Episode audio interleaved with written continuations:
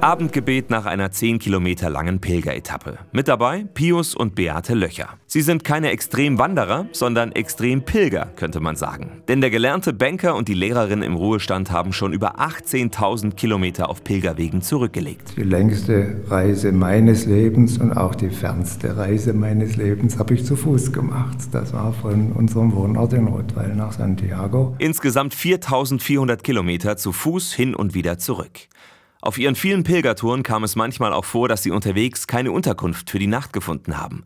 Zum Beispiel in Frankreich. Doch das schreckt sie nicht ab. Die spärlichste Unterkunft war tatsächlich der Steinboden vor einer Kirche am Ortsrand, äh, auf dem wir unsere Matten hingelegt haben und die Nacht verbracht haben dort. Wir haben es überstanden und waren am nächsten Tag wieder einsatzfähig. Auch nach Rom zu den Gräbern der Apostel Petrus und Paulus sind sie gepilgert. Pius Löcher fasziniert es, auf einer Route zu pilgern, auf der viele Menschen zum Teil schon Jahrhunderte vor ihm unterwegs waren.